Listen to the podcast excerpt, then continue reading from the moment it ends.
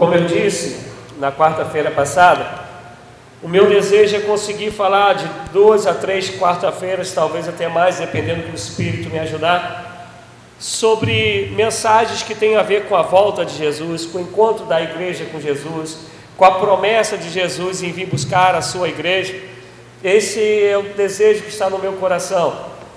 Aos domingos pela manhã continuaremos falando sobre a Efésios e à noite como pela graça de Deus eu comecei domingo passado, está falando sobre o Espírito Santo.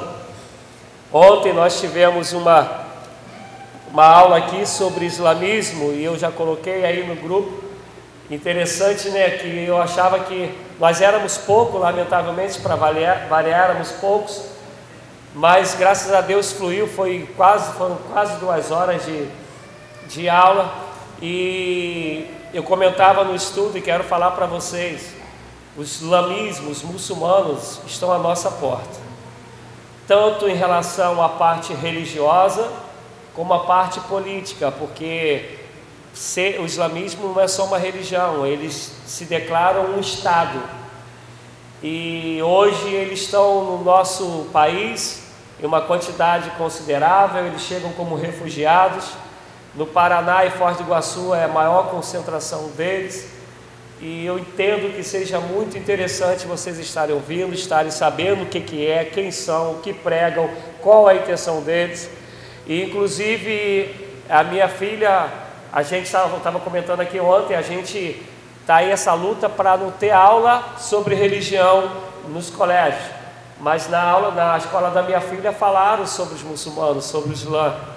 Então, assim, a gente vê que o negócio está um pouquinho sério ou mais sério do que nós pensávamos. E a gente está achando que a galinha está morta, né? Não está nem aí para a hora do Brasil. A gente precisa despertar. A Bíblia diz: desperta vocês que dormem, despertem, porque o Senhor já vem. Então, gostaria de incentivá-los, não só a estarem nos estudos, mas principalmente a estar é, escutando o estudo de ontem, para que a gente possa tão, tanto estar ganhando essas pessoas para Cristo, como estarem atentos das coisas que estão acontecendo e a gente poder estar orando por isso. Dito isso, João 14, do 1 ao 14. Não se turbe o vosso coração. Crede em Deus, crede também em mim. Na casa de meu pai há muitas moradas. Se não fosse assim, eu vos teria dito: Vou preparar-vos lugar. E se eu for e vos preparar lugar, virei outra vez e vos levarei para mim mesmo, para que onde eu estou estejais vós também. Vós conheceis o caminho para onde eu vou. Disse-lhe Tomé: Senhor, nós não sabemos para onde vais. Como podemos conhecer o caminho? Respondeu-lhe Jesus: Eu sou o caminho a verdade e a vida. Ninguém vem ao Pai senão por mim. Se vós me conhecesses, também conhecerias a meu Pai. De agora em diante o conheceis e o vistes. Disse Filipe, disse-lhe Filipe: Senhor, mostra-nos o Pai, e isso nos basta. Respondeu-lhe Jesus: Há tanto tempo estou convosco e não me conheces, Filipe. Quem me vê, vê o Pai. Como dizes tu? Mostra-nos o Pai. Não crês que não crês tu que eu estou no Pai e que o Pai está em mim? As palavras que eu vos digo, não as digo de mim mesmo. Antes é o Pai que está em mim quem faz as obras. Crede-me quando digo que estou no Pai e o Pai está em mim. Pelo menos credes por causa das mesmas obras. Em verdade, em verdade vos digo que aquele que crê em mim também fará as obras que eu faço, e as fará maiores do que essas, porque eu vou para o Pai. E farei tudo o que pedirdes em meu nome, para que o Pai seja glorificado no Filho. E se me pedirdes alguma coisa em meu nome, eu o farei. Palavra do Senhor. E cremos que a graça de Deus, como já foi orado, nos ajudará a alcançar aquilo que o Senhor tem proposto para essa noite. Eu gostaria de conseguir pregar em todos os versículos que li, mas a minha intenção maior é chegar até o versículo de número 6, que é o que a gente mais conhece.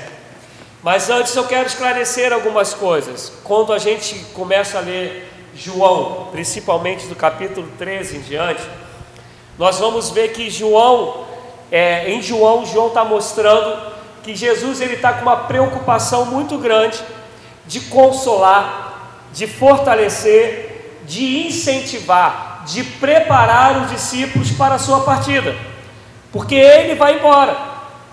E aí, quando a gente olha todo o livro de João, a gente vê que João ele foi escrito de uma maneira assim: aqueles que não creem, que consigam ser atraídos por Jesus, porque demonstra esse Jesus de amor, esse Deus de amor, de misericórdia e graça. E aqueles que já são cristãos, que permaneçam, que perseverem na fé, na caminhada. E a partir do versículo do capítulo 13, perdão, até o 17, a gente vai ver que está Jesus preparando os discípulos, porque ele está falando assim: Eu vou para o Pai. Tu consegue prestar atenção que são quatro capítulos, quatro capítulos, que Jesus, eu boto assim, ele investe para preparar os discípulos, dizendo: Eu vou embora. E isso é nessas passagens que a gente vai encontrar, inclusive no capítulo 14, que ele vai dizer: Eu vos enviarei o Consolador. Né? Quando chega no 15, ele fala que ele vai enviar o Espírito da promessa e por aí vai. Mas há uma preocupação de Jesus de dizer assim: Ó, eu estou falando tudo isso para dizer para vocês: perseverem, porque eu vou partir. Mas quando a gente chega no 14, ele não fala só que ele vai partir, mas ele também fala que ele vai voltar. Mas antes disso, ele também vai vão acontecendo algumas coisas. No capítulo 13, por exemplo, é onde acontece a fala de Jesus de que Pedro ia negá-lo, de que, de que Judas ia traí-lo. É onde acontece o momento do, do lava-pés. Tudo isso vai acontecendo no capítulo 13. Jesus já preparando todos os discípulos para receberem essa palavra que afirma que ele vai partir. Se a gente se recorda lá em Atos, quando Jesus ele vai assunto aos céus, os anjos aparecem e dizem para os discípulos: Por que vós, galileus, estão olhando para os céus? Esse mesmo Jesus que vós viste subir nas nuvens, um dia voltará. E é essa mensagem que Jesus quer conseguir colocar no coração dos discípulos para dizer para os discípulos: olha, persevere, porque eu vou voltar. Lutem, porque eu vou voltar. Uma das coisas interessantes no Evangelho é que, principalmente nos dias atuais, a gente vê que tem sido pregado um Evangelho que é o Evangelho de se dar bem. É o evangelho da prosperidade, é o evangelho onde eu coloco a mão, tem que virar ouro, é o evangelho que eu não posso mais ficar enfermo, é o evangelho que eu não posso mais sofrer, é o evangelho que é tudo menos o evangelho de Jesus Cristo. Porque Jesus falou assim: como me perseguiram, perseguirão vós também.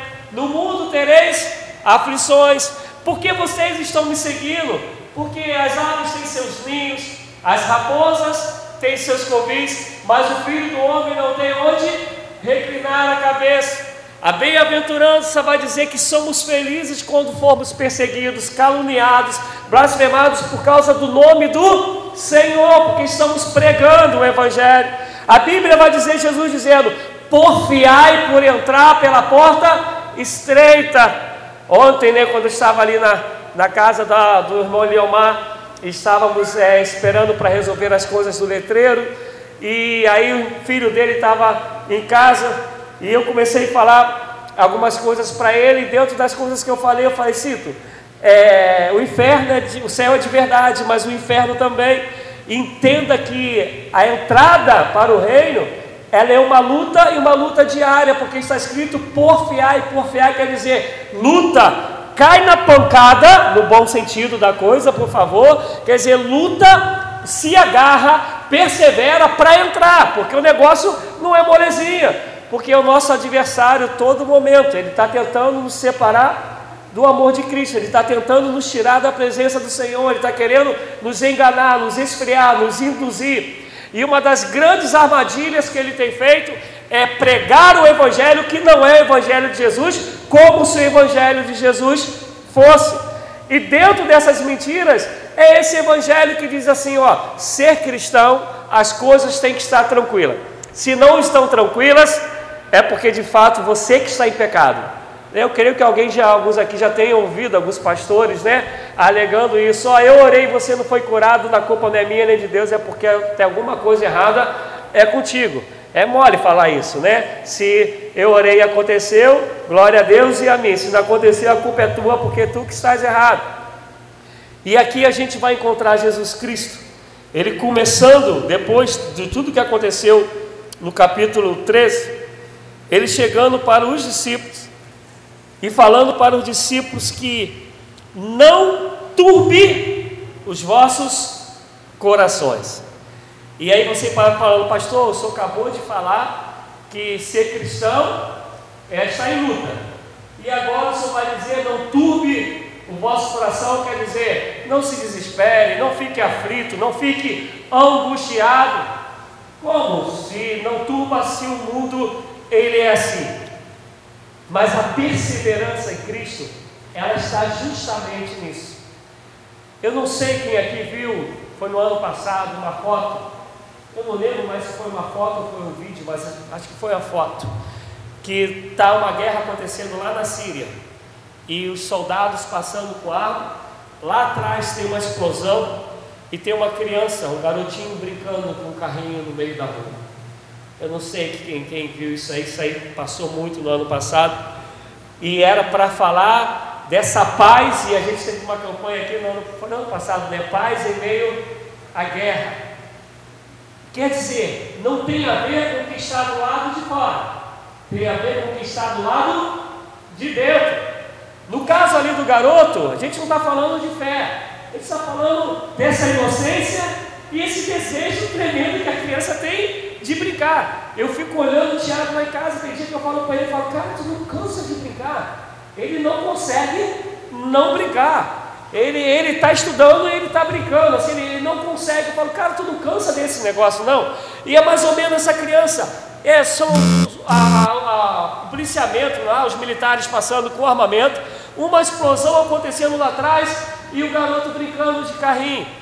Ser cristão, crer nessa perseverança, crer que um dia Jesus Cristo voltar, vai voltar, é caminhar em meio às tribulações, mas de cabeça erguida, cheio de paz, cheio de confiança, cheio de fé, sabendo que aquele que prometeu, ele é fiel para cumprir a sua palavra, sabendo que ele não nos desampara, sabendo que ele disse lá no finalzinho de Mateus: Eis que estou convosco todos os dias, até a consumação dos séculos. Então, quer dizer, quando Jesus está falando assim, ó, não turbe o vosso coração, ele está dizendo: olha só, o bicho vai pegar, eu tenho que ir, mas fica tranquilo, essa boa obra que eu comecei, eu vou aperfeiçoá-la. Isso que eu tenho prometido, tudo isso vai se cumprir. O meu retorno, ele é garantido. A minha presença, que depois mais para frente ele acaba falando do Espírito Santo, a minha presença com vocês, ela é garantida, ela é fiel. E aí a gente vê Jesus começa o capítulo 14 falando: "Não turbe o vosso coração. Tenha paz.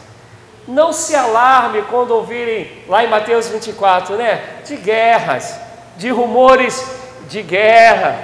Tem que acontecer é assim mesmo. Aí Mateus 24 ele está começando a falar que isso ainda não é o fim, é o prenúncio do fim, é um aviso que o fim está para chegar. Mas não se apavore com isso. Continue em perseverança. E aí ele vai dizer o seguinte: crede em Deus, crede também em mim. Mais para frente eu vou falar melhor disso, mas guarda isso: crede em Deus, crede também em mim. E aí ele continua: Na casa de meu pai há muitas moradas. Se não fosse assim, eu vou teria dito: Vou preparar-vos lugar. O interessante é que quando a gente lê essa passagem, se alguém pensa diferente, por favor, sinalize com a mão. Mas a primeira coisa que vem na nossa cabeça é o montão de casa, não é? Na casa de meu pai há muitas moradas. Automaticamente a gente pensa na casa, dependendo do desejo do coração, a gente pensa no montão de mansão, dependendo do quanto que a gente está mergulhado na Bíblia, alguém vai lá para Apocalipse, começa a lembrar das ruas de ouro, essas coisas todas, não é assim? Mas eu, particularmente, eu não creio que Deus ele habite em casa.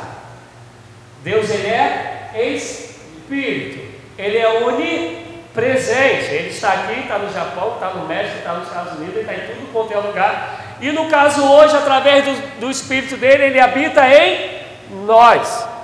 O que eu estudo e creio dessa palavra, e talvez o que eu vá dizer hoje seja surpresa para muita gente, quando Jesus fala assim: Vou preparar-vos lugar, há moradas. Jesus fala assim: Eu sou a porta. Aquele que entra por mim entrará, sairá e encontrará pastagens. Mas na frente que a gente vai chegar lá, ele fala: Eu sou o caminho, eu sou a verdade, eu sou a vida. Qual é a morada? O que, que Jesus ia preparar e preparou para cada um de nós? Para que nós tenhamos acesso a isso que ele chama de morada, essa, essa vida de comunhão com Ele, essa vida eterna que vai dizer Paulo em 1 Coríntios, que um dia nós o veremos ou conheceremos como Ele nos vê, como Ele nos conhece. Foi a morte e ressurreição dele porque na morte e ressurreição o véu rasgou-se de cima a baixo, o caminho foi preparado, a morada foi preparada. Logo após ele envia o seu Espírito, ato 2, que habita em mim e habita em você, porque tudo isso nos foi preparado, diz a palavra, antes da fundação do mundo. Muito antes, Deus já tinha planejado um dia que essa morada, esse convívio, essa comunhão entre Deus em nós, entre nós e Deus, seria uma realidade, mas era necessário que Jesus preparasse isso. Preparasse como? Morrendo na cruz, morrendo no meu lugar, no seu lugar, para que hoje, diz a palavra, ninguém mais possa nos separar do amor de Cristo, do amor de Deus que está em Cristo Jesus, que está escrito lá em Romanos. Então ele está falando assim: olha, não fique perturbado, não se atemorize, porque daqui a pouquinho, essa vida una, essa vida da comunhão, onde a gente vai estar junto, onde nós seremos um só. Lembra que Jesus falou? Pai, oro lá, e isso é em João 17, que é uma das despedidas de Jesus, que é chamada oração intercessória. Ele vai dizer: Eu oro para que, como eu sou um com o Senhor, ele seja um conosco, com nós, conosco, comigo, contigo. É a oração de Jesus para dizer que a partir de agora a, nós somos a morada do Espírito Santo. Ele preparou isso dando a vitória na cruz do Calvário. Ele, ele preparou isso no dia que ele ressuscitou. E aí Paulo vai dizer: tragada foi a morte. Onde está a morte? A sua vitória porque Jesus Cristo ele venceu a morte, ele preparou a morada. E aí vocês podem estar pensando, pastor, então como vai ser a Nova Jerusalém? Eu não sei, eu sei que eu vou estar lá. Quando eu chegar lá, se tiver um zap, eu te passo um zap dizendo, ó, aqui é assim. Agora como vai ser esse treco? Não sei. Porque Deus ele é espírito. A gente, na nossa limitação, a gente começa a pensar em algumas casinhas, né? Aí você vai dizer, pastor, mas Jesus Cristo comeu peixe, comeu pão. Eu falei, eu sei disso, está escrito. Mas Jesus Cristo também atravessou a parede. Os apóstolos estavam lá cheios de medo, os discípulos, né, apavorados, trancaram tudo. Jesus Cristo atravessa a parede e fala: aí, estou com vocês, estamos juntão, né? E Tomé não está lá, ele não crê muito. Depois Jesus fala: toca aqui, ele consegue tocar em Jesus. Mas depois esse mesmo Jesus, ele é assunto aos céus. Então se tu me perguntares, pastor, como vai ser? Eu vou te responder, a minha mente não alcança. A Bíblia não me dá clareza disso. Pastor, lá em Apocalipse está dizendo que a rua vai ser de ouro. Preste atenção. Apocalipse ele foi escrito para um contexto da época, um contexto romano, de um governo romano. E ainda assim, qual é a mensagem de rua de ouro? O que, que a gente hoje tem de metal mais precioso? Ainda o é o ouro. O que, que Jesus está falando? Isso que para vocês é coisa muito, muito valiosa, não tem valor nenhum no céu. No céu que vale é amor e dizer glória, glória, santo, santo é o Senhor Deus Todo-Poderoso. E no céu o valor é diferente, não tem nada a ver com coisas materiais, tem a ver com amor, porque no céu só prevalece o amor. Eu sei que isso é meio confuso para muita gente, vocês estão me olhando com jeito que eu vou até continuar lendo lá o 3. E se eu vou e vos preparar lugar, virei outra vez e vos levarei para mim mesmo, para que onde eu este, estou estejais vós também. Vós conheceis o caminho para onde eu vou. E aí eu vou dar uma paradinha para a gente continuar. O que, que Jesus está falando? Onde eu estiver, estejais vós também. Bom, vamos tentar. Leomar, Jesus está aí, Leomar? Se você for para casa, ele também está? Ele habita em você? Vou pegar, deixa eu ver quem mais aqui. Vou pegar a Donai que trabalha. Onde você trabalha, Donai? Eu nem. Lugar. Rodando aqui? Ah, ele trabalha na roda gigante. Né? Trabalha assim, rodando. Onde você está, Jesus está contigo? Por que, que isso aconteceu? Porque ele preparou a morada. Porque ele abriu a passagem para que ele possa habitar em nós e nós habitando nele. Por isso que ele está falando, não fique apavorado. Eu vou concretizar a obra. Eu vou fazer a morada. Por isso que hoje Jesus não é mais um Jesus que está aqui em Curicica. Ele está lá na Rússia, onde vai começar a Copa amanhã. Ele está lá no Japão, ele está na Coreia. Onde a gente for e tiver um homem ou uma mulher de Deus, é templo e habitação, é morada do Espírito Santo de Deus, é morada de Cristo. Grava isso que eu vou tentar chegar ao 14, eu vou tentar. Mas grava isso que a gente precisa muito entender a volta de Jesus, o que Jesus Cristo ele conquistou, porque ele não fala somente que ele vai, ele ia preparar o lugar, ele ia fazer morada. O que, que ele está dizendo? Que eu virei outra vez. E aí, se você lembrar lá em Efésios, quando a gente estudou em Efésios capítulo 1, Efésios vai dizer, e eu vou falar sobre isso quando eu pregar de novo aqui à noite, sobre o Espírito Santo, que o Senhor enviou o Espírito Santo para como penhor. E eu, quando preguei sobre Efésios, eu falei sobre isso. O que é que penhor? É algo que você coloca para um dia ser resgatado. O que, é que ele está dizendo? Que um dia ele voltará para resgatar, porque hoje ele mora em nós como? Através do Espírito Santo de Deus. O Espírito Santo de Deus é o penhor. Ele fala, mas um dia eu virei outra vez. E aquilo que é meu, aquilo que é morada, eu vou levar, eu vou ressuscitar, eu vou arrebatar para a glória do nome do Senhor. Amém, amados? Porque ele conquistou isso, ele estava preparando o discípulo, dizendo: entenda o que, que eu vim fazer, entenda o que, que vai acontecer, entenda o que está sendo preparado, por isso não se atemorize. E aí, chega Tomé, de novo Tomé. Tomé está dizendo: Senhor, nós não sabemos para onde vais. Como, como podemos conhecer o caminho? Respondeu-lhe Jesus: Eu sou o caminho. Eu sou a verdade. Eu sou a vida. Ninguém vem ao Pai senão por mim. E aí eu quero falar algumas coisas sobre isso. Eu sou o caminho. Eu já comentei aqui algumas vezes pregando que a gente vai evangelizar algumas pessoas e as pessoas falam assim: todo caminho leva a Deus. Quem já ouviu isso aí quando vai evangelizar?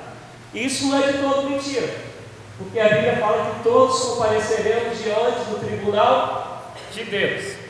Mas Jesus ele está falando aqui dessa, dessa vida de ser morada dele. Ele está falando dessa vida de ter uma comunhão com Ele. Ele está falando sobre um povo que é povo dele, que tem intimidade com ele, que caminha com ele, onde ele habita, está com ele aonde quer que for, e ele está com essa pessoa onde quer que seja. Então ele está dizendo: olha, compreendo que isso só é realidade através de mim. O único caminho que possibilita você ter revelação do Pai, você falar com o Pai, você orar ao Pai, você ser respondido pelo Pai, você ter a salvação que o Pai otorgou, só existe um caminho, e esse caminho sou eu.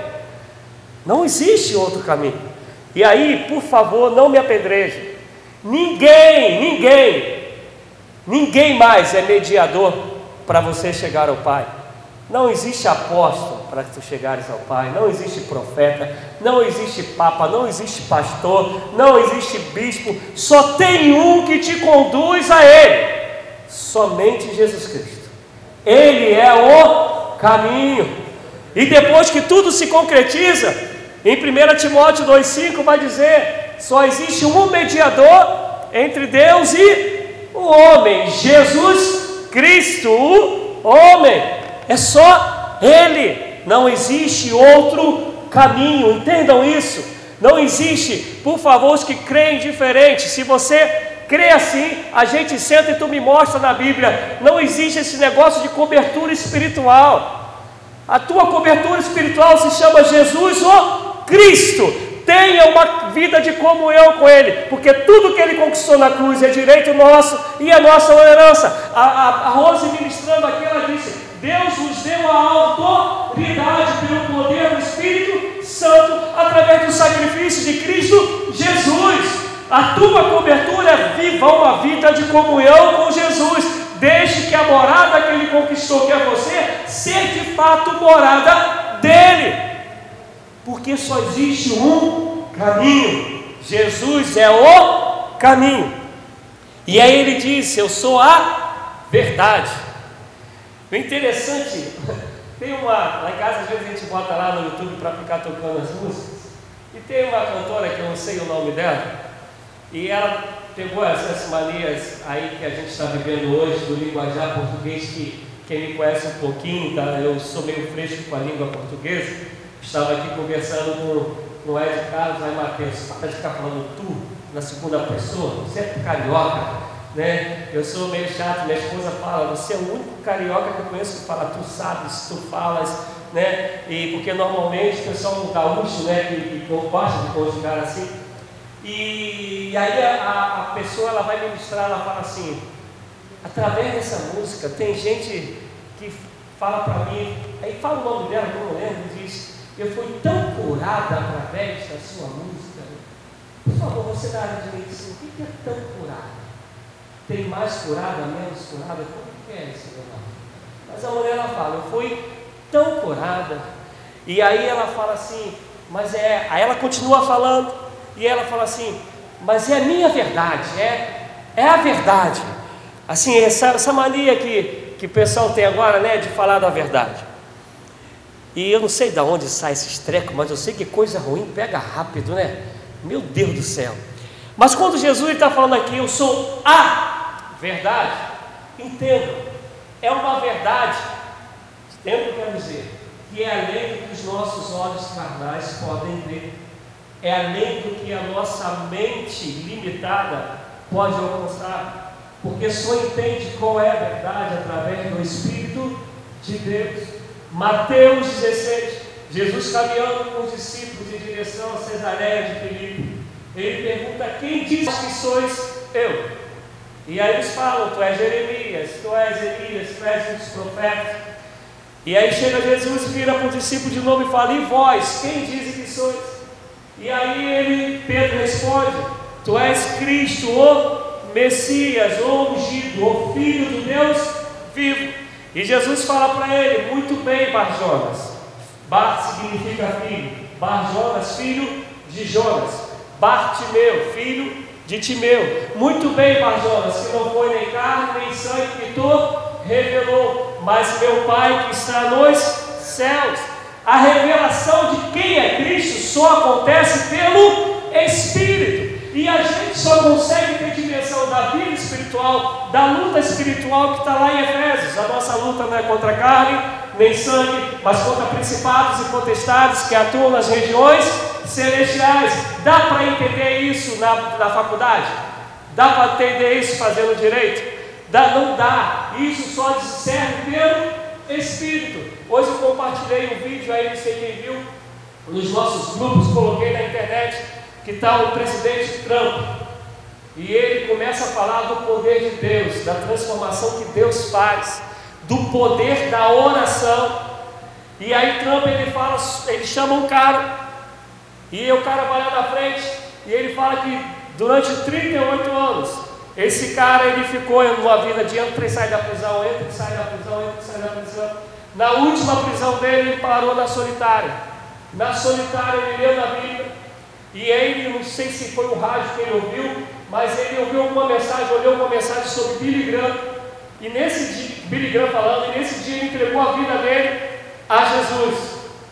E aí, para resumir a história, o cara é cristão até o dia de hoje, ele trabalha é, na recuperação de criminosos, e o cara, o policial que o prendeu, é o maior amigo dele hoje em dia. E o policial que o prendeu é cristão e falou para ele: Deus me colocou, um dos motivos que Deus me colocou para ser policial é por tua causa. Manda qualquer ciência explicar isso. Pega qualquer filantropo e manda explicar isso. Pega, que o cara da solitária que é para sair revoltado sai convertido. Que o policial que prendeu é cristão, diz que orava por ele e hoje os dois são amigos há mais de não sei quantos anos.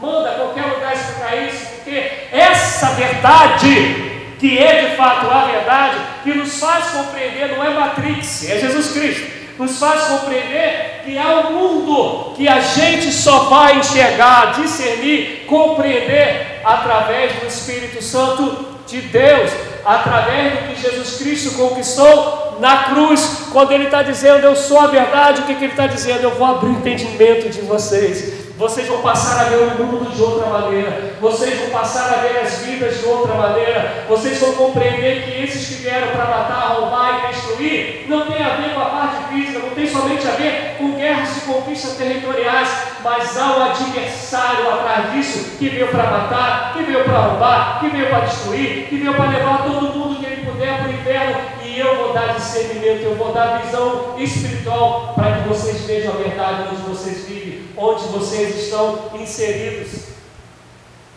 Essa é o que isso é o que Jesus Cristo veio dizer. Eu sou a verdade. E é por isso que as pessoas acabaram em vez de, quando eu digo pessoas, eu digo de maneira geral, em vez de o adorando, acabaram colocando na cruz, porque o entendimento era carnal, mas aqueles que tinham realmente descoberto o que é a verdade, foram aqueles que foram com ele até o final, foram aqueles que depois foram revestidos de poder, e foram aqueles que mudaram e continuam mudando o mundo com as suas vidas, com seus testemunhos e com seus escritos até o dia de hoje. Louvado seja Deus. E aí ele vai dizer: Eu sou, eu sou o caminho, eu sou a verdade, eu sou a vida. Na época que Jesus fala isso é muito interessante, porque quem conhece aí um pouco das histórias dos hebreus, eles criam que uma pessoa até três dias, essa pessoa poderia ainda ressuscitar. De alguma maneira sobrenatural, Deus podia até ressuscitá-la. É por isso que quando Jesus ele vai ressuscitar o Lázaro, ele vai ressuscitar no quarto dia, que é para mostrar para os hebreus que era para os judeus, perdão, que era um milagre que estava acontecendo. E aí Jesus vai falar assim: Eu sou a vida. Quando ele fala a vida, ele está dizendo o seguinte: não é somente essa vida do comer, acordar, dormir, do trabalhar, não. E aí depois a gente de toda a vida vai dizer que é vida em abundância, vai dizer que é vida eterna, que é vida caminhando no caminho que é de fato o caminho que conduz ao Pai, com o entendimento, com a visão clara do que é a verdade, não sendo mais enganado por ninguém. Meu desejo é em nome de Jesus Cristo, nós não sejamos mais enganados por nenhum tipo de enrolão, de 7-1 que a gente ouve por aí, que a gente vê por aí, mas que tu compreendas nessa noite que esse Jesus que um dia veio, ele ficou, gastou quatro capítulos de João escrevendo preparando o povo para perseverar, para permanecer na fé, porque um dia ele voltará para buscar o seu povo, para buscar a sua igreja, e a igreja tem que estar trilhando o caminho que é Jesus, compreendendo a verdade revelada por Jesus Cristo e entendendo que ele veio para dar vida e vida que vai além do que você tem para comer, do que você tem para vestir, dos anos de vida que você vai viver, mas é vida eterna, é vida abundante,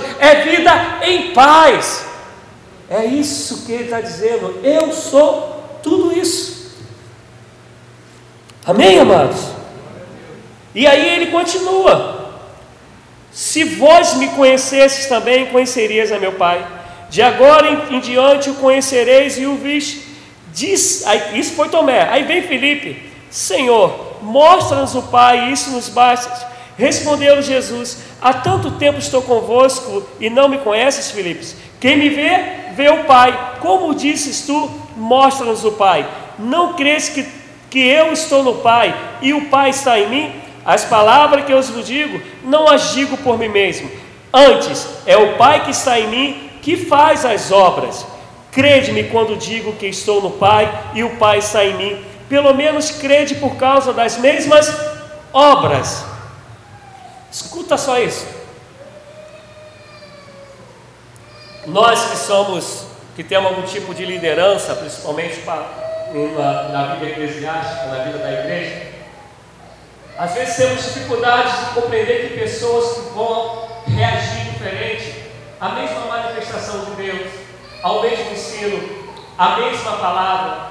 Nós vamos compreender que há pessoas, vou botar casos bíblicos, que Jesus chama como Mateus, e Mateus, cobrador de imposto, ganhando um montão de dinheiro. Mateus, Jesus não prega, ele só fala, Mateus, vem e segue.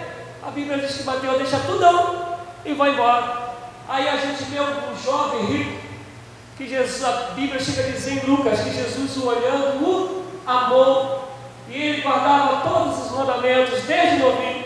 E Jesus vira para ele e fala assim: ó, vai, vende tudo tens, e os pobres sigam-me. Ele não consegue fazer isso, o amor dele ao dinheiro, as coisas materiais, a verdade ainda não tinha sido revelada a ele. Ele deixa ali, isto é, o mesmo Jesus pregando, mas são reações diferentes.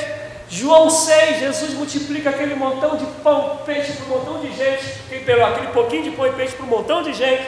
E aí ele começa a pregar, o povo começa a ir embora. E a gente conhece a história, que eu já falei dela aqui um monte de vezes, só ficam discípulos. Nós temos que entender que pessoas vão reagir diferentes, às vezes para a mesma mensagem. Pessoas vão amadurecer mais rápidos, outras vão demorar talvez uma eternidade. Misericórdia, Deus, que isso não aconteça conosco. Né? Por isso que o meu desejo é que esse ano a gente consiga alcançar esse negócio, maturidade e unidade. Isso não é diferente aqui, a gente vê que Jesus está pregando para os discípulos. O primeiro que fala é que da ressurreição ele acaba sendo o que a gente diz meio incrédulo, que é o Tomé. Aí Jesus explica, mas ele explica e Felipe fala, fala assim, pô, não estou entendendo, é legal, então me mostra, Pai. Jesus está falando que ele é, ele é o Messias, ele é o Deus, ele é o enviado. Ele fala que ele é o caminho, ele fala que ele é a verdade, ele fala que ele é a vida, mas Felipe fala assim, mas agora mostra o Pai. Você tem isso tudo aí, mas dá para me mostrar o Pai agora? E aí Jesus fala: Olha só, tu não entendeste ainda que eu e o Pai somos um. Não há diferença, não há separação. Se você não crê porque eu estou falando, aí Jesus apela. Vê se não é o advogado, por favor. Vê se não está apelando. Creia pelo menos por causa dos sinais, porque aí não tem como contestar milagres acontecendo. Em João, o primeiro milagre é a água em vinho. E aí ele está falando: olhem para trás, vê tudo que eu já fiz. Não é o suficiente para você crer no que eu estou falando, não é o suficiente para você crer que eu e o Pai somos um. E quantas vezes né, a gente vive isso aqui, a gente está pregando para um monte de gente há muito tempo, e a gente vê as dificuldades das pessoas entenderem, como no caso que eu quero dizer, como é difícil a gente de fato viver uma vida que entenda que Jesus pode voltar a qualquer momento. Quer ver? Quem aqui acredita que pode morrer amanhã? Ó, nem todos acreditam. Tem uns que podem morrer até hoje. Ah, pastor, o senhor está me agorando? Não, amado. Ninguém sabe o dia e a hora. Esse negócio não vem com fé, com a, com a, com a já falei mole, não vem com uma data de validade. Ninguém sabe o dia e a hora. Mas todo mundo vive como fosse viver um montão de tempo. É assim, né? Então tem que eu perguntei aqui, teve alguns que tiveram alguns que não levantaram as mãos, que falam assim, não, lá na minha agenda eu estou com um montão de coisas já para fazer, eu tenho que realizar esse negócio todo. Que Deus te permita, amado. Mas você lê aí hoje, quem viu a reportagem, uma menina Vitória que desapareceu e parece que agora a encontraram morta. Os dois barcos que naufragaram em Itaguaí, tornado que aconteceu no sul. Vou falar para você, tornado, lembra que meu sonho é morrer no tornado? Dois tornados no sul, estou quase indo para lá. Dois tornados aconteceram no sul, tornado no Brasil. As, diz os estudiosos que pelo estrago feito, ele atingiu mais ou menos 200 quilômetros por hora. Ele virou caminhões. Tu acha que esse povo botou lá na agenda dele? Olha só, dia 12, dia dos namorados. Eu vou estar me preparando para jantar com a minha amada e com o meu amado. E virá dois tornados e me matará. Tu acha que alguém colocou na agenda? Ninguém coloca isso. Mas eu te garanto, esse dia chegará. Ou Jesus volta com a nossa morte, ou ele volta de fato para buscar a sua igreja. E essa é a preocupação dele está falando. Persevere. Não desvie, ele disse para Josué, nem para a direita, nem para a esquerda. Guarde, crave a minha palavra na tábua do teu coração. Busque uma vida de santidade. Tudo que vieres a mão para fazer, faça conforme as tuas forças me busque, pregue a minha palavra a tempo e fora de tempo. Virão dias que o povo terá sede e fome, e não sede de água, nem fome de pão, mas de ouvir a minha palavra. E a gente vive uma vida de cristão como se essas coisas não fossem muito verdade. Caraca, João gasta quatro capítulos para poder dizer hoje a preocupação de Jesus de dizer persevere não se atemorize, mas persevere. Não se assuste, mas persevere.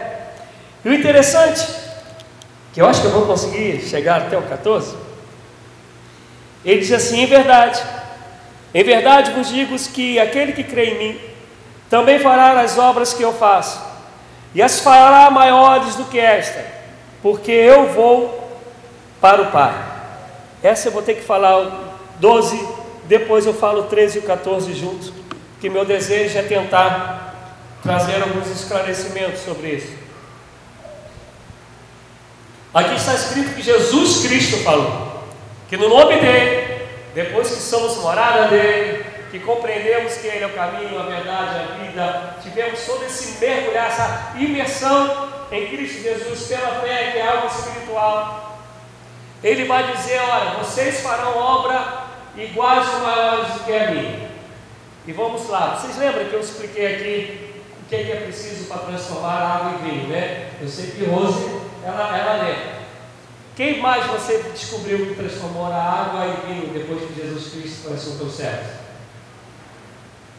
E olha que eu, com, com pequena modéstia, eu leio pra caramba sobre as coisas de Deus. Nunca ouvi isso. Quem aqui já ouviu falar que já ressuscitou alguém morto há quatro dias. Eu até conheço a história de alguém que ressuscitou, mas quatro dias eu não conheço ninguém. Quem aí conhece a história de que Jesus, de que multiplicou pães e peixes para um montão de pessoas? Quem conhece? Pode pegar a história das igrejas, pais da igreja, pode pegar. Você não vai achar isso em lugar nenhum. Tu acha que essas coisas, se tivesse acontecido, não estaria sendo anotado? Ah, querido. Então a gente entende que não foi, não aconteceu, não ocorreu. Mas aqui está escrito que nós faríamos obras iguais ou maiores do que a de Jesus. Então, onde que está o problema? O que, que aconteceu? Está faltando fé na gente? Eu não creio, porque lá em Atos foi o momento da fé, da manifestação poderosa de Deus, sinais e maravilhas aconteceram, mas a gente não vê esses sinais maiores do que Jesus. Só que a gente vê Pedro cheio do Espírito, cheio do Espírito, pregando, e mais de 3 mil pessoas se converteram. Jesus não conseguiu isso. Conseguiu? E mostra uma passagem bíblica. Só 12 o seguiram. De 12, um se enforcou. Claro que tiveram os outros né, que, que creram. Mas nunca Jesus pregou e 3 mil pessoas se converteram. Vocês lembram que eu preguei domingo passado que Jesus falou assim: é melhor que eu vá. Lembram disso? O que Jesus está querendo dizer é que no nome dele está falando da obra que nós vamos realizar, pregando o Evangelho, testemunhando o Evangelho. Vou te dar um exemplo. Estamos em Curicica, Rua Marilena. Eu não sei quantas igrejas hoje tem culto aqui, mas tem um montão de igrejas que está pregando o Evangelho também nesse momento, não tem? Curicica? Aumenta isso para Jacarepaguá. Aumenta essa proporção para o Rio de Janeiro. Aumenta para o Brasil. Leva para o continente. Leva para o mundo. Quantos lugares hoje? Sinais e maravilhas estão acontecendo. Pecador está se arrependendo de seu pecado. Vidas estão sendo entregues ao Senhor. Criminosos estão entregando a vida a Jesus e tendo o nome escrito no livro da vida. É, são coisas muito maiores do que Jesus fez enquanto vida, porque agora nós somos morada dele. O Espírito de poder está sobre nós. Ele nos ungiu para pregar as boas novas, anunciar o ano aceitável do Senhor, vista aos céus, para a glória do nome dele. Obras maiores. A minha preocupação, falando de Curicica, é o que eu falei aqui esses dias: é a gente ter cultos que a gente não vê visitantes. Eu hoje estava orando em casa e lembrando de novo do Marlon, do jovem que estava vindo aqui direto. Meu Deus, ninguém tem o endereço do jovem. Como a gente conseguiu dar esse mole? Eu confesso que eu vacilei, porque no dia que ele entregou a vida de Jesus, falaram assim para mim, pastor, a gente já pegou o nome dele, já botou no grupo dos jovens, e aí eu estou pensando que está tendo acompanhamento. No dia que eu falei para a Letícia, Letícia, é, vamos escolher dois jovens para poder acompanhar é, o Marlon, lembra disso? Daí em diante ele nunca mais apareceu. Não sei se ele conseguiu ler a mensagem que eu mandei para ela. Eu estou brincando, tá? Porque eu mandei privado. Mas é para dizer que quando eu falei com ela, ele não veio mais. E aí o celular, o número que ele tinha, não, não existe mais. E a gente não conseguiu ter o um endereço, saber onde o cara fica, onde ele trabalha que chegou a caminhar com a gente aqui um mês, um mês e pouco. A gente deixa de fazer as obras maiores porque a gente, falando de município, a gente não está pregando o Evangelho, a gente não está trazendo vidas. Não somos tantos nos dias de hoje, mas se cada um tivesse um visitante aqui, a igreja estava lotada. É só você fazer a conta aí dos votos. O grande problema é que os sinais que a gente quer ver, a gente fala assim: eu quero ver o paralítico andar, eu também quero. Eu quero ver o canceroso ser curado, também quero e creio que Deus faz ainda. Mas a maior salvação é o perdão de pecados e o nome escrito no livro, perdão. O maior milagre é a salvação, perdão de pecados e o nome escrito no livro da vida. É por isso que quando desce o paralítico sobre lá o telhadinho, Jesus fala assim: teus pecados estão perdoados. O povo não entende, porque só quem tem poder para perdoar pecados é Deus, nenhum profeta poderia dizer isso. Jesus disse, mas Jesus está falando assim: quando eu perdoo pecados, ele dizendo, eu estou te levando comigo, vou fazer de você morada, estou te apresentando o caminho que você vai caminhar, estou te revelando que de fato é verdade, eu estou te dando vida e abundância. Mas para o povo, como maioria de nós, o que vale é o físico, o que vale é o palpável. E Jesus fala: se eu tenho poder para perdoar pecado, Fazer paralítico andar igual ali. Molecão, levanta aí, pega a tua cama e vai embora. O grande problema é que a gente tem a segunda parte. A gente não vai ver mais sinais e maravilhas porque a gente não entende que a primeira parte é a melhor, é a principal. É por ela que Jesus morreu. É por isso mandou, é melhor que eu vá, porque vos enviarei Consolador, o Espírito de poder, o Paracleto, para que a gente possa fazer aquilo que Jesus sozinho não dava para fazer. Mas agora comigo e contigo tem que dar para fazer. Se não acontece, a culpa não tem nada a ver com Jesus. Aí eu falo, aí a culpa é minha e a culpa é tua. A culpa é nossa. Entendemos isso, amado? Amém? Meu pai ficou ruim de sair até a mim agora, mas Deus é bom o tempo todo. E aí ele vai dizer assim: E farei tudo o que pedistes em meu nome, para que o Pai seja glorificado no Filho. Se me pedirdes alguma coisa em meu nome, eu o farei. Há uma grande facilidade nossa de tirar texto do contexto para servir de pretexto. E assim as heresias elas são levantadas. Entenda aqui, o que que Jesus está falando? Que eu, olha o que Jesus está falando, que eu estou enviando vocês para fazer coisas maiores do que a mim. Coisas maiores, principalmente, é ganhar vidas que eu falei de alguns milagres aqui que Jesus fez que a gente não viu nenhum maior do que eles até isso, já, até hoje. E já se vão mais de dois mil anos que isso, isso foi dito por ele. Entendendo que o que para ele de fato são coisas maiores é alcançar vidas que ele não alcançou. É conseguir ter esse poder que Pedro, sem microfone, prega, ninguém dorme e o povo é convertido. Mais de 3 mil que mudam toda uma, uma, uma sociedade. É esse poder que da onde nasce o metodismo, que vem sobre John Wesley e ganha a Inglaterra praticamente para Jesus. É esse poder que Jesus está falando. E aí segue-se o mesmo texto. E aí ele está dizendo: olha, tudo que pedires ao, meu, ao Pai em meu nome, ele vos atenderá, ele, ele é, recebereis. Aí o que, que a gente pensa? Né? A gente não tem ninguém que trabalha igual aqui, né? Bom, né? O que, que a gente pensa? Que Jesus pegou lá um cheque, assinou, tum, botou lá atrás o telefone dele, endereço, botou o carinho e falou assim: está em branco. Usa agora como tu quiseres. Quer dizer, o que a gente vai pedir, Jesus vai fazer. E a gente esquece que está escrito em Tiago: Pedis e não recebeis, porque pedistes mal para gastar em vossos próprios deleites.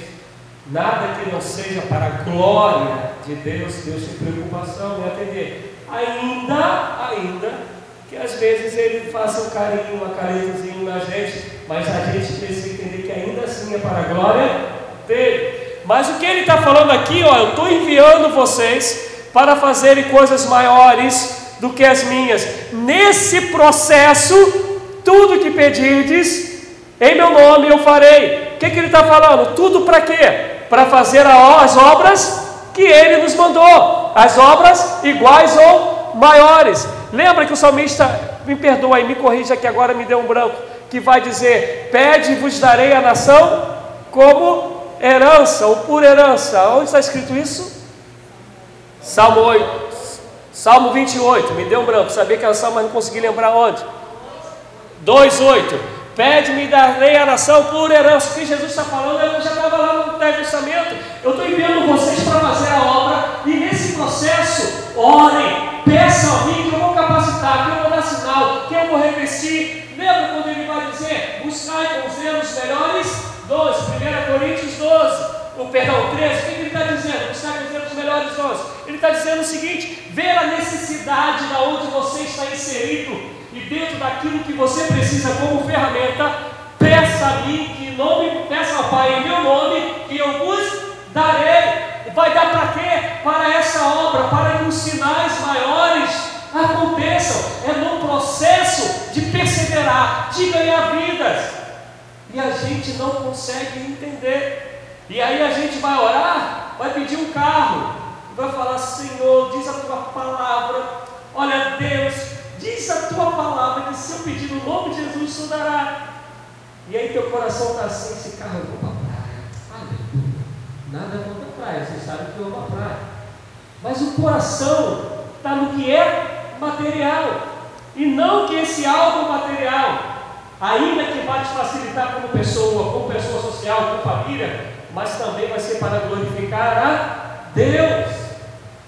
A Bíblia vai dizer que riqueza ela é dom de Deus. Se é dom de Deus, tem que ser para a glória de Deus. E aí, se é para a glória de Deus, ele fala assim: ó, se teu inimigo tem fome, dá-lhe de comer. Inimigo tem fome. A gente ora pedindo riqueza pensando nesse versículo. Mas a gente tem essa facilidade de dizer, Senhor, diz a tua palavra. Ainda fala lá em João, capítulo 14, versículo 14, Senhor, do lado direito da minha Bíblia, lá na parte superior. Na minha Bíblia está escrito em vermelho, porque quando eu estou falando fica em vermelho. É o caminho. Então, cumpra, Senhor, em mim. Esse processo de tudo é para fazer os sinais para a glória dele. E esses sinais é pregar o Evangelho, é socorrer o oprimido, é resgatar o que está perdido, é libertar o que está cativo, é levar salvação para aquele que está caminhando para o inferno, é fazer a obra dele. Então ele está falando, peça, peça que o Pai vai capacitar. E é por isso, e aí eu vou terminar, que lá no finalzinho de Mateus está escrito: e de fazer discípulo. Qual é a missão? Para quem eu envio? Como é a obra? E de fazer discípulo, ensinando a guardar tudo que de mim tem aprendido, batizando em nome do Pai, do Filho e do Espírito Santo. E eis que estou convosco todos os dias, até a consumação dos séculos. Nesse processo de fazer isso, ele disse: Olha, eu vou voltar. Eu vou voltar para buscar a você, buscar vocês. E aí tem aquela pergunta que o crente gosta muito. Quando Jesus voltar, como ele nos encontrará? Nos encontrará perseverando? Porque a perseverança é essa, compreender que o caminho é ele, que a verdade é ele quem revela, a vida eterna e abundância é ele quem dá, que a gente não tem que se turbar, não tem que se apavorar, porque Ele já preparou todas as coisas, que um dia Ele virá, mas Ele conta, Ele não vem, Ele deu uma missão. Qual é a missão? Vocês vão fazer obras iguais e maiores que a minha. E Pedro entende esse negócio lá no dia de Pentecostes. Paulo começa a entender isso lá em Atos 9, no caminho de Damasco. John Wesley entendeu isso no 24 de maio de 1738, na rua Aldegaste. E um montão de gente continua entendendo que Jesus vai voltar, mas que tem um caminho, uma missão para ser cumprida. E nesse processo, o meu desejo é que a gente caminhe nele, que a gente tenha um entendimento aberto para conhecer a verdade que é revelada por ele, para que a gente desfrute da vida abundância, vivendo nessa autoridade de fazer coisas iguais e maiores do que ele. Termino dizendo: não estão fora a gente fazer os milagres, ou melhor, ser instrumento de Deus para que o milagre de cura, de restauração aconteça. Não, isso faz parte do pacote, mas isso não é o pacote e nem é a parte principal do pacote. A parte principal está vistos cansados, renova esforço para aquele que não tem mais vigor, liberta o cativo, em nome de Jesus Cristo, resgata aquele que está caminhando para o inferno.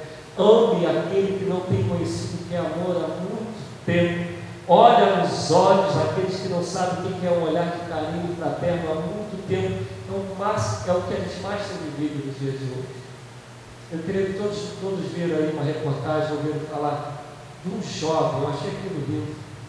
Um jovem indo pagar o almoço com um garoto que vendia coisas na rua eu esqueci agora o estado que foi isso, Bahia, né? Bahia. E ele pagou o almoço para o garoto, o garoto, é, não era, botar assim, né, os trajes dignos, entre aspas, e o segurança não queria deixar o garoto almoçar lá, querendo colocar o garoto, um pré-adolescente, para a rua. E o jovem entrava na frente e falava, não, ele vai comer aqui, eu estou pagando, ele vai sentar ali na mesa comigo. Isso deu um bolo todo, o segurança falou que estava fazendo o serviço dele, até que veio o supervisor e falou que o garoto comeria ali. Eu falei, meu Deus, o jovem, ele não só pagou, ele comprou o barulho do garoto. Isso para mim me trouxe uma esperança, amados, que vocês não têm ideia. Eu falei tu continua trabalhando, tu continua levantando. E eu lembrei, eu cheguei a viver algo assim, mas eu trabalhava na Secretaria de Segurança Pública, no prédio da Central do Brasil. E eu não sei se ainda tem, eu te confesso que tem uns 4 ou 5 anos que eu não vou na Central do Brasil, não, tem mais. Tem mais de 5 anos que eu não passo na Central do Brasil. Mas na Central do Brasil, você entrando, não, não vindo de trem, você entrando nela, do lado direito tinha um restaurante pequenininho assim de massas. A lasanha dali, então, não sei agora, mas era coisa de louco. E eu trabalhava no 12 andar. E eu e meus amigos, nós descíamos quase sempre para comer ali. E aí um dia tinha um jovem de Nova Iguaçu, depois que eu saber disso, né? Ele, há cinco dias que ele estava na rua, e ele chegou pedindo dinheiro. Eu falei, esse dinheiro não te dou não, mas vamos almoçar aqui. E aí o pessoal lá falou que ele não podia sentar comigo. E eu falei, mas por que ele não pode sentar comigo? Aí são notas da casa. Só que nós éramos só seis policiais. Né? Só seis, e num negócio pequenininho. Aí o gerente veio, não, não, eles são da casa, pode deixar o pai sentar. Eu não sei se não fôssemos policiais, o negócio desenrolaria tão tranquilamente. Eu conversei com o rapaz, ele ficou com vergonha porque está desempregado, deixou a família e preferiu morar na, na rua do que não poder estar levando as coisas para casa. Na época eu indiquei alguns lugares que conhecia para ele estar, mas isso, meu pai, o Tiago não era nascido, o Tiago vai fazer 10 anos. Vamos botar isso só 11 anos atrás. E aí não tem Aconteceu isso na Bahia. E o garoto jovem, não deve ter mais de 24 anos, sei. Ele é jovem, acho que não. Não só pagou o almoço, mas comprou barulho do garoto. Meu desejo é que nós sejamos esses, que nos preparando para a volta de Jesus, entendamos que o preparo é fazer aquilo que Ele nos, chamou para fazer. É conquistando aquilo que Ele nos chamou para conquistar, é sendo aquilo que Ele nos chamou para ser, porque um dia Ele virá, Ele virá buscar a sua igreja. E eu sei uma coisa, está mais perto hoje do que estava ontem. E o dia, a hora a gente não sabe. Mas espero que Ele nos encontre preparado em nome de Jesus. Amém? Vamos ficar de pé.